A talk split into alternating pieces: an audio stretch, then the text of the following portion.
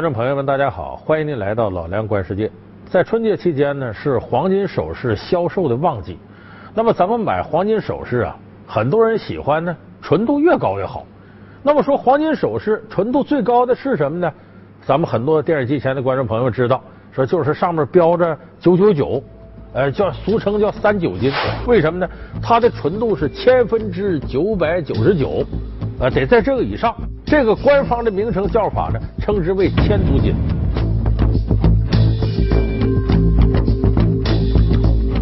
那么今天我要告诉你一个消息，在今年春节之前呢，国家标准化管理委员会出台了新的规定，今后只要是纯度在百分之九十九以上的这个黄金，统称为足金，就不再采用千足金这样的称法，在规范称呼里边，千足金将消失了。可能有的观众朋友很纳闷，说这样一来，这种规定，这不是让我们不知道黄金首饰那纯度得多少了吗？我们就不知道它到底值多少钱了？是啊，为什么标准化管理委员会要出台这样的规定呢？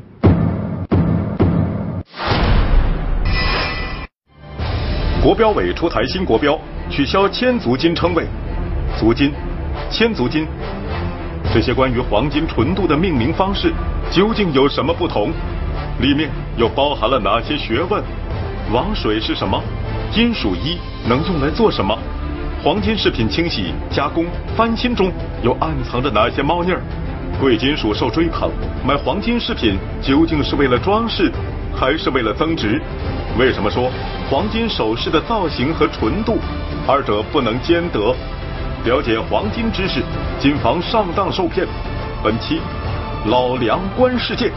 老梁和您聊聊，别了，千足金。这次国家标准化管理委员会出台这个规定呢，它的全称叫《首饰贵金属纯度的规定及命名方法》。这个并不是新规定，它是以前规定的修订版。从一九八九年开始呢，我们有这样的规定，后来到两千年第一次修订，到今年呢，应该已经是第五次修订了。那么在两千年的时候，那个修订版开始引入了千足金的概念，哎，就说千分之九百九十九以上含金量，这个称之为千足金。那么这一次新出台这个规定里边呢，呃，不仅仅是对金首饰，还包括白金的银首饰各个方面做了一些细致的规定。那么我们先来看一下这次规定都做了哪些改变。一九八九年。国标贵金属首饰纯度命名方法的制定，填补了国内首饰行业尚无相关标准的空白，也成为我国首饰行业唯一的一项强制性国家标准。此后，在二零零零年、二零零二年、二零零八年和二零一二年，国家标准委先后对这一标准做了四次修订。在二零零零年版本国标之前，我国对黄金首饰纯度的最高命名为足金，其金含量不低于千分之九百九十。二零零零年国标修订，正式新增确定含金量不低于千分之九百九十九点零的首饰，称为千足金。随后，二零零八年的修订版国标中又增加了银、铂、钯等首饰的纯度范围，并修改了首饰的命名方法。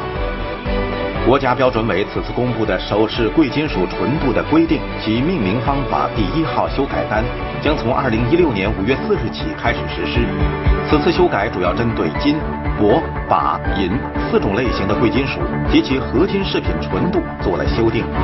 新的命名方法中规定，只要金的含量不低于千分之九百九十，将统一标注为足金，取消了原有的千足金、万足金等称号。根据此次修订单，二零一六年五月四日之后，不符合该修改单要求的产品，则不允许生产、销售和进口。与此同时，与二零一二年国标不同的是，此次修订标准规定，贵金属首饰命名内容只能包括纯度、材料、宝石名称和首饰品种，命名名称的前后不得再有其他内容。当然，看了刚才这个小片呢，可能有些观众朋友糊涂了，说我在生活当中啊。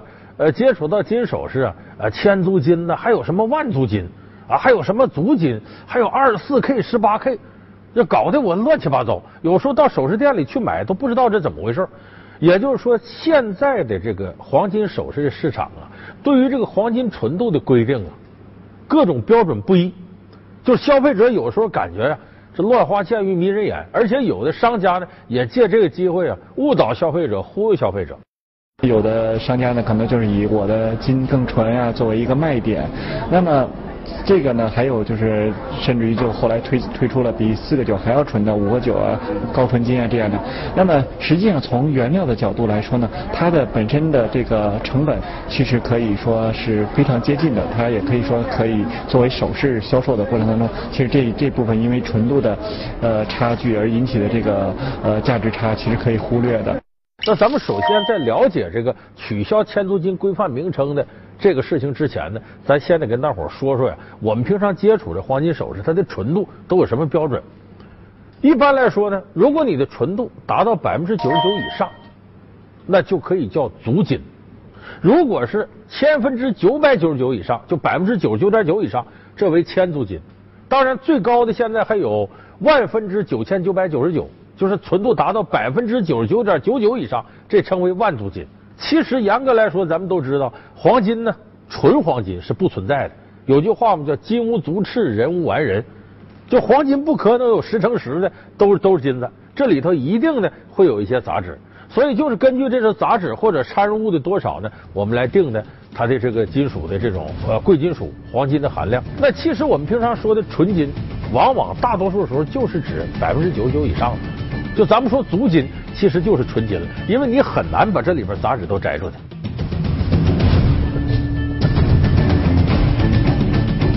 有人说，那我们平常说的什么二四 K、十八 K 怎么回事呢？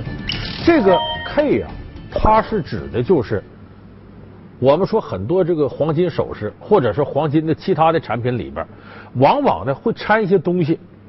它掺东西指的是什么呢？因为我们大家都知道黄金呢，它特点。好看，哎，金的颜色吉祥漂亮，但是黄金它不是没有弱点，它重量虽然大呢，但是软，容易弯曲，容易变形，而且做成首饰呢容易磨损，啊，有的时候这雕花纹呢雕的也不够细。那为了弥补这些缺陷呢，有的时候就得往这个黄金里掺点别的金属，比方说提高它的硬度，提高它的磨损度，啊，可以改变它的一些样式等等等等。那么掺多少？你要掺这个东西。你比方说掺银呢、掺铜啊、掺其他的，那肯定没有黄金贵。那你再按照原来黄金的价格往出卖，这不是欺骗消费者的吗？所以这个时候，所谓这个 K 金标志，其实就是标志里头的含金量，它含多少其他的东西，含多少纯粹的黄金。理论上来讲呢，它分成这个二四个等分，就最高就二四 K，二四 K 啥意思呢？就百分之百的黄金。但其实大家心里都很清楚，金无足赤吗？不可能有百分之百的黄金。所以二四 K 的标准是什么呢？它的含金量要在百分之九十九点六以上，就可以称之为二四 K。那百分之九十九点六是什么标准呢？就是它肯定是足金，足金是百分之九十九嘛，但是没有达到千足金标准。千足金是百分之九十九点九，二四 K 的标准是不低于百分之九十九点六。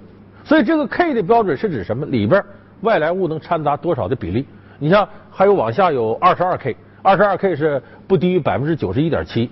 还有十八 K，十八 K 不低于百分之七十五，再往下甚至还有九 K，什么十四 K、十二 K、九 K，九 K 是呢，含金黄金的含量不低于百分之三十七点五。那么共识是什么呢？就是如果你比九 K 再低，那你就不能叫黄金首饰了。你的含金量将将是三分之一，比三分之一还少，百分之三十七点五嘛，那就不能叫黄金首饰了。我们看也有外头有八 K、六 K 的，那都不能算金首饰了。所以就是我们现在应该有个初步了解，所谓的 K 金呢和这个千足金呢，当然越往上它越好，代表黄金的纯度越高。但是正由于有这种五花八门的各种各样的标识，弄得大家有点乱了，买的时候也不知道了。佩戴金银首饰成为富贵的象征，首饰翻新加工越来越盛行，旧首饰被加肥是怎么回事？又为什么会被瘦身？这里面还暗藏着哪些猫腻儿？什么是王水？由什么配置而成？又有什么特性？在金银首饰加工中被用来做什么？一是一种什么样的金属？以假乱真掺到黄金首饰中，为什么不容易被察觉？了解黄金知识，谨防上当受骗。老梁观世界，别了，千足金正在。播出。但是正由于有这种五花八门的各种各样的标识，弄得大家有点乱了。买的时候也不知道了，甚至就是过去的旧的戒指什么之类，呃，怎么样能够哪块坏了怎么修啊？还以及换新呢，都存在着种种争议。那么我身边就不断有这样的事儿，就是有的朋友呢，比方说他的戒指要换新，或者说是哪块坏了要修，找一些小的金银铺啊，你会发现经常吃亏上当。你比方说，我有一个朋友，他出过一回这个事儿，呃，他媳妇儿戴的一个戒指啊断了，金戒指，买的时候呢上面标足金。那就是百分之九十九以上的含金量，足金多少克呢？它大概是九点五克左右。他就拿着这个呢，到那个小的金银首饰铺，说我可有个要求啊，你给我称一下子，然后呢，你要再给我做完了，把这戒指给我补上了，哎，就断的地方给我修上，可不能给我少分量。哎，那老板说没问题，一称九点五克没问题。最后给他一通处理完了之后，再上称一脚。这出了怪事了，不仅没少，你这你这肯定我们这位朋友怕他少了，说你九点二九点三，你肯定是占我便宜了。一量九点七克，反而多出零点二克，这老板就挺尴尬，他说那可能是呃这模具里头有别人的金渣混到里头了。其实这解释很牵强，怎么可能那金章能粘到那上呢？那么这是什么原因呢？毫无疑问，这个老板在里边使事儿了。我这里给大家介绍一下这个金银铺的一些猫腻儿。你今后就去的时候要一定要注意，他怎么他会有各种各样的方法骗你。他这个过程是什么呢？首先，他给你这个戒指进行清洗，给这金首饰清洗。清洗是什么呢？咱们很多朋友看过《黄金大劫案》这个电影，电影里边那不是那小东北吗？最后拉上一车王水，要把那黄金都化了。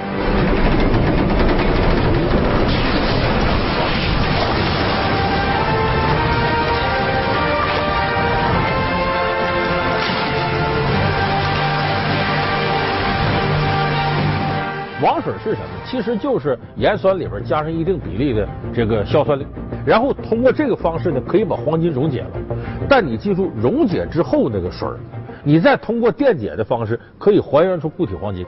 很多金银铺就是通过王水来洗你这金戒指，其实是把你一些金成分给洗到水里了，回头它再还原。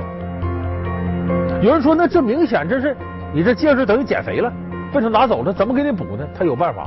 他在往你这里头兑东西，你比方兑金属一，因为一的这个各方面化学的特性和金很像，但是比金要便宜多了。一是一种低价的金属原料，与铂和金的元素构成非常相似，但是相比市价几百元一克的金，一克一的售价只有几十元。如果加工者在二十克的金饰中加入五克一，就可以额外获利近千元。最可怕的是。这些掺一的黄金饰品很难被识别出来，不但一般人肉眼难以识别，就连专业的检测仪器也不一定能测出来。因为一的这个光谱方啊，光谱方位与金箔的距离很近，X 荧光光谱仪很难分辨。或者往里掺什么呢？金粉呢？铜粉呢？甚至是就就说呃，比方说比例再低一点的，纯度再低一点的这金子往里掺，掺完以后呢，你这分量也不见少。他稀里糊涂的把这糊弄过去，回头他占你这便宜，这是很多金银首饰铺里经常使用的方法。还有的时候你这断了，他要加上一点焊料，就是给你焊上，焊上得有这种粘合的东西。这个东西也是金子，但是这个纯度可能跟你那个呃什么这二四 K 呀，跟什么千足金呐、什么足金呐不一样，它可能含度就百分之九十几，或者是百分之八十几都有，往里掺，直接等于他把你纯度高的金子弄走了，把纯度低的给你兑进来了。青岛市民高女士和母亲拿了重量大约为八克的一对金耳环和一枚金戒指，来到当地一家首饰店，准备打一枚新戒指。可是就在给戒指称重的时候，双方产生了分歧。呃，他说四克多，其实五克，这个给计量的是三克多。除了戒指，耳环的重量也不对。高女士拿出一张发票，上面显示这对耳环是一九九四年购买的，重量为三点六七克。可是，在这儿一称，却成了二点五克。最后，高女士选了一个个头看上去比较大的款式，可是戒指打出来却只有四克多一点儿。与高女士一样，石家庄的李先生也遇到了同样的情况。是我的戒指刚大了，刚成这个点儿。李先生的戒指是在小张经营的这家黄金加工点加工的。戒指加工好之后，李先生总感觉比以前的那枚小了一圈。于是他便称了一下，只有七点二克，李先生怀疑小张的加工流程存在猫腻儿。当时啊，我这买的时候啊，这是十三点二克，十三点几克，这是从广州买的。所以经常出现这样一种状况，而这些呢，咱们消费者呢很难跟他直接较真儿，为啥？咱没有这专业知识，你也不知道他中间怎么弄的。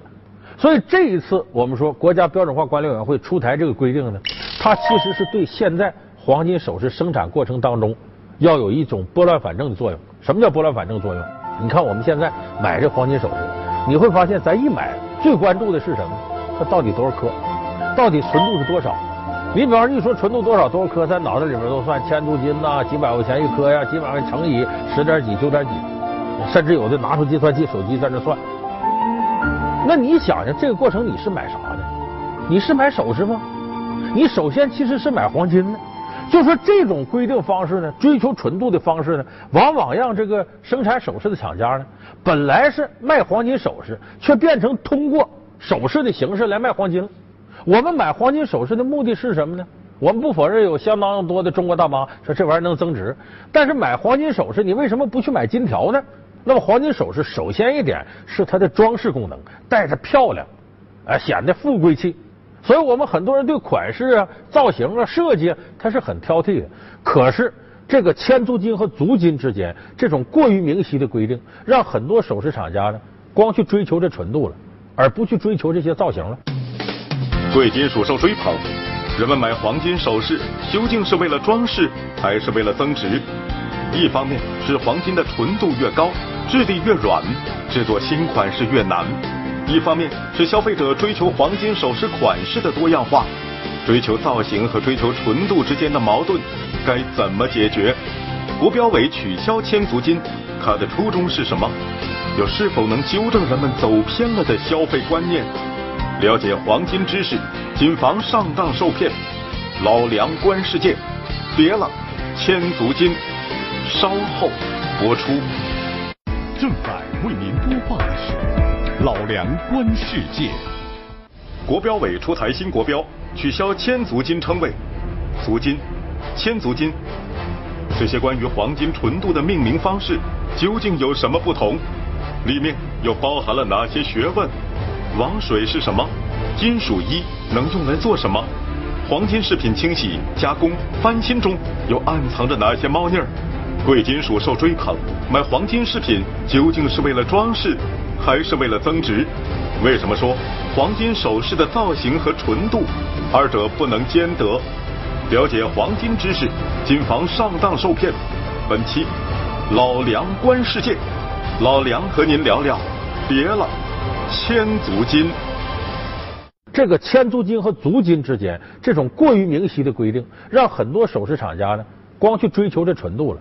而不去追求这些造型了？为啥？因为这个款式造型和追求纯度之间有矛盾。什么矛盾呢？我细给大家说说。就是我们看一个首饰，它是把黄金弄成各种各样造型。那么很多造型呢，它需要焊接。就你需要把这，比方说两个小葫芦对上，两个圆对上，两个环对上，都需要有焊接点。这个焊接点呢，需要搁什么来焊呢？也同样是黄金来焊，但是这个焊料。和千足金一比呢，它的纯度不够。现在已知的这种往上上的这个焊料呢，最高的纯度也就百分之九十八，跟这个千足金的百分之九十九点九和足金这个呃九十九和这个都达不到。那么结果这就造成什么呢？如果你要保证它这个足金的含量，那对不起，你这焊料就容易把足金含量给拉低了。说那这样吧，我不用焊料吧，我直接就就就是一块不用任何焊料。这就造成了千足金和足金的首饰款式非常单一，因为它不能用焊接工艺。那你想这里头得少多少设计？那很多漂亮的设计都是通过对接焊接来实现的。现在你没有这个，就一块一坨，那还有什么意思？我还不如买金条去呢。所以这就造成了吗？足金首饰它的款式和纯度之间存在着很大的矛盾。有人说，那现在不是有一些激光焊、水焊呢？新的方式吗？不用焊料吗？但那种方式要么是不结实，要么是特别费事。所以现在大多数时候还在采用焊料，而这个焊料直接造成了首饰的纯度和它的款式之间的矛盾。就是你现在你市场上看看，只要它是货真价实的千足金的黄金首饰，没几个样是好看的。为啥？它不能用其他的技术，你用其他的技术一加焊料完了，它的纯度降下来就不是货真价实了。但凡要是整个样式做的很漂亮的，你就得怀疑它是不是千足金。这原来这个北京市商委曾经搞过这种抽查嘛，就发现市场上卖的首饰里头呢，有相当一部分标着千足金，分量不够。不是说他诚心就要骗你，是因为啥？他要做出好看的样式来，好看的造型来，要往里兑别的东西，不对这东西做不出这造型来。结果这些东西会拉低它的纯度，所以这最后就形成了我们说的，你要想给消费者提供千足金，纯度高，那么你款式上就不可能有那么多。你要想通过变换款式吸引消费者。你这千足金可能就名不副实，就说最终变成了什么呢？不是卖黄金首饰，而是通过首饰卖黄金了，你成了跟卖金条一样了。所以这个对于黄金首饰的生产和销售都不利。因为我们之所以买首饰呢，这里边我们不否认黄金本身的保值，它的基本价值。同时很主要一点呢，我们希望获得呃视觉上的一种美观效应，咱戴上让人一看觉得漂亮。也就是说，它的设计、加工工艺这一块。它的文化附加值应该比例占的是比较大的，可是这个千足金、足金这些规定啊过细，造成大家过分的关注它的纯度，降低了对黄金首饰的审美，也使黄金首饰的生产厂家呢，往往在这个标准要求之下呢，忽略了黄金首饰的设计加工，就这里的文化附加值，对造型方面的设计严重不够。因为我们看，本来有的人就说戴黄金的显得俗，你这就求纯度，那你不跟土豪一样吗？显得更俗了吗？所以我是觉得，现在国家标准化管理委员会出台了这个新的命名方法呢，它应该有利于对这个市场的一种纠偏。哎，就是原来这市场就追求这纯度了，现在我让你回归到重视这个工艺、重视造型、重视设计这个上面，这才是黄金首饰应该有的主旨。咱们很多人买黄金呢，首先把黄金首饰当做一种财产，然后才当做一种装饰品。就很多人买黄金首饰呢。他的心情大致是两掺就说一个是呢，呃，挺漂亮，我喜欢戴，或者送给那个中老年人戴，显得富贵气，这是一方面。第二方面是金子这东西，钱可以毛啊，可以贬值啊，它金子将来会升值的。当然，咱们看这几年中国大妈买黄金的惨痛教训，这金子也会贬值的。